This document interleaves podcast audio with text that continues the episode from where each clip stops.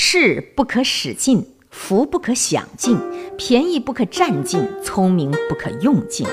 这老祖宗的第一句话就是人生的大哲理。所谓盛极必衰，乐极生悲，人生最忌讳的就是求圆满。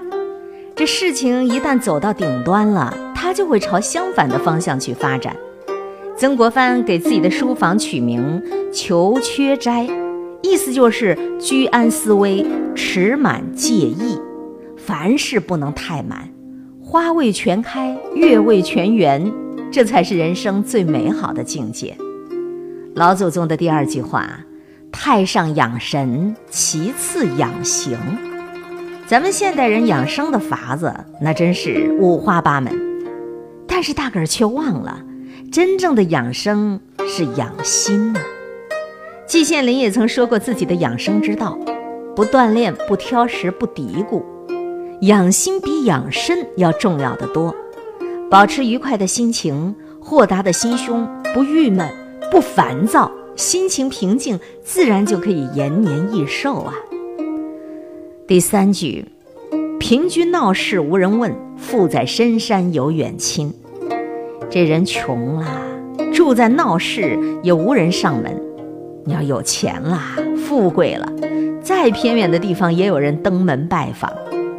如果你是一棵小草，谁都可以瞧不起你；但是当你长成了参天大树，别人就会来依附你的，世态人情自古如此，所以你也没有必要想不开，更没有必要去抱怨。人心多一点真情，少一点计较，你可以先从自己开始。若是人穷如小草，那别人瞧不起我，我自己可不能瞧不起自己。相逢好似初相识。到老终无怨恨心，大家若能像第一次认识的时候那样规矩，到老了就不会产生怨恨之心了。我们人与人之间第一次认识的时候都很谨慎、很礼貌，慢慢的就熟悉了，就开始放肆，忘记了分寸，突破了界限。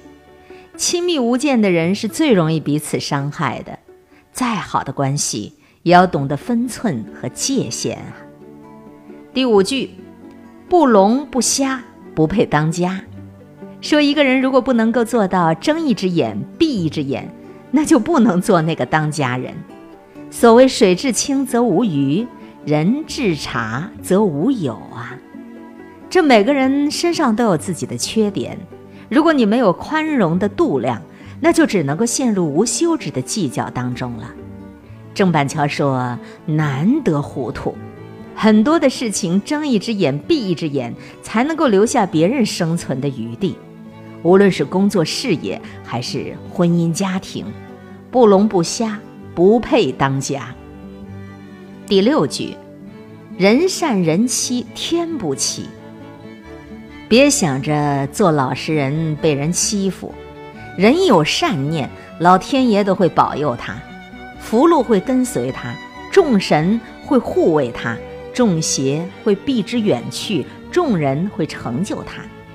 善恶到头终有报，只争来早与来迟。作恶一时嚣张跋扈，终究会有报应。天道无亲，常与善人。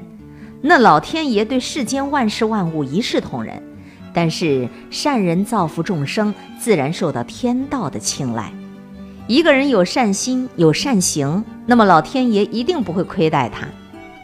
第七句，一瓶子水不响，半瓶子水晃荡。瓶子当中装满水，晃不响；只有半瓶水的时候，一晃就响。真正有学问的人，一般不喜欢夸耀自己；浅薄的人才总是爱显摆自个儿。山不言自高，海不言自深。保持谦逊低调，才能够赢得别人的尊重，才能够不断的完善与进步。第八句，吃过黄连才知糖甜，有个词叫忆苦思甜。幸福是个比较级，而且是天生的比较级。有黄连的衬托，才有糖的甘甜；有过艰苦的体验，才能感受到如今的幸福。知足常乐呀。毕竟比上不足，比下有余呀。第九句，矮人看戏何曾见，都是随人说长短。内行看门道，外行看热闹。很多外行人根本看不出什么道道，只能够识人牙慧，人云亦云，以讹传讹了。很多事情就是这样传来传去，最后变得面目全非。说话办事要有你独立思考的能力，要有主见，不盲从，这样才能少交一些智商税呀。第十句，君子约言，小人先言。君子呢，谨慎说话，说到就做到；小人妄言妄语，说到做不到，满口跑火车，随便就答应人。说话之前先想一想，如果事情做不到，千万不要许下承诺，将来自个儿难堪，还耽误别人的事情。吹牛夸口的人一时里痛快，身边的朋友却一个都留不住的。以上与各位一起分享阅读到的是老祖宗的十句话。看完之后，你会更明白人生。你若真正的践行，你会是一个让人特别舒服的人。